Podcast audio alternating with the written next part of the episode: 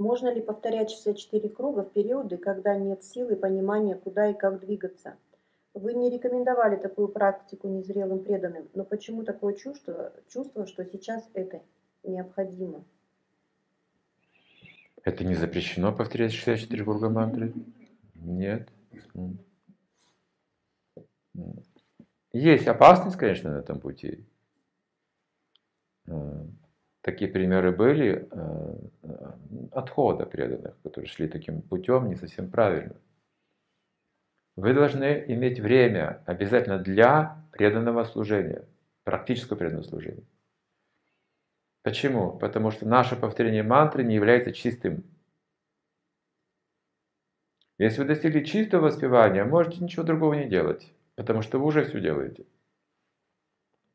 Внутренняя энергия, все вы уже там.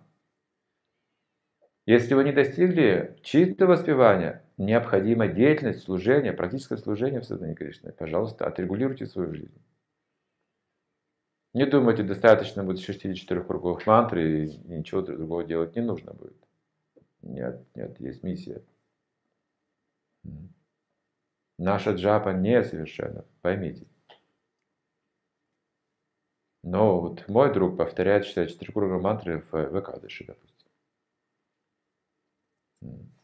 допустим. Он живет в Ашраме, у него там много служения при этом, он сбалансирован, читает книги, все успевает делать.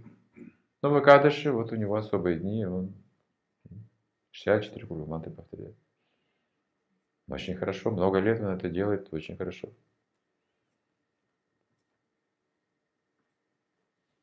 Один преданный повторял 64 круга мантры в храме, постепенно стал чувствовать, что все преданные ниже, потому что страсти.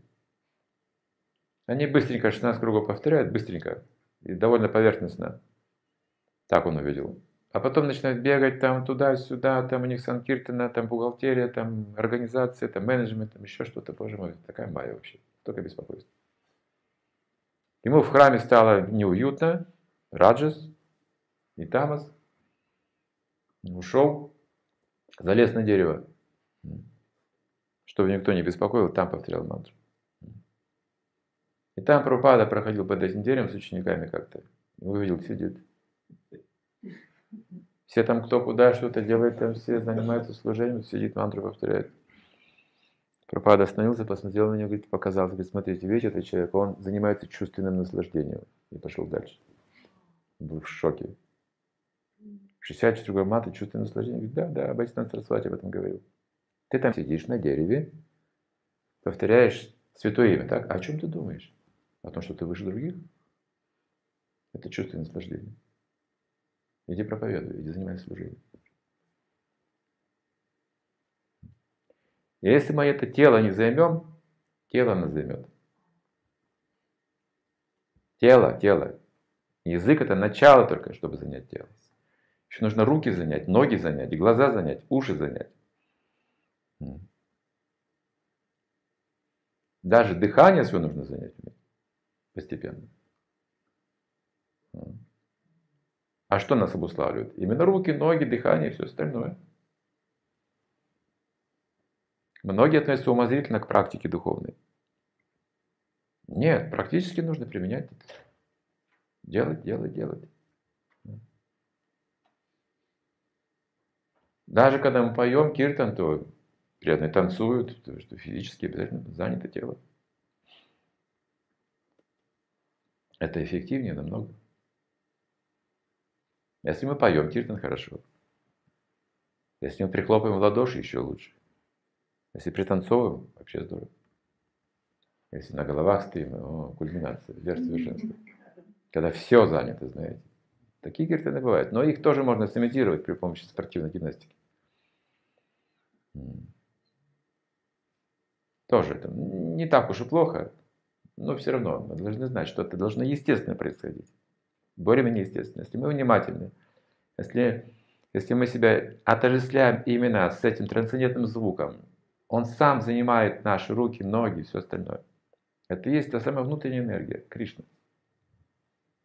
Мы просто предлагаем ему свое тело, свои глаза, свой ум, ему преподносим. Это называется прославление. А что такое прославление? Ты там хороший, я здесь хороший. Нет, ты настолько хороший, что я тебе отдаю все, что у меня есть. Вот это и есть прославление. Я себя посвящаю твоей воле. Это и есть прославление. Сейчас много людей, которые умозрительно, духовная практика для них это что-то умозрительное. Просто рассуждения какие-то или сентименты. Хотят сразу что-то почувствовать.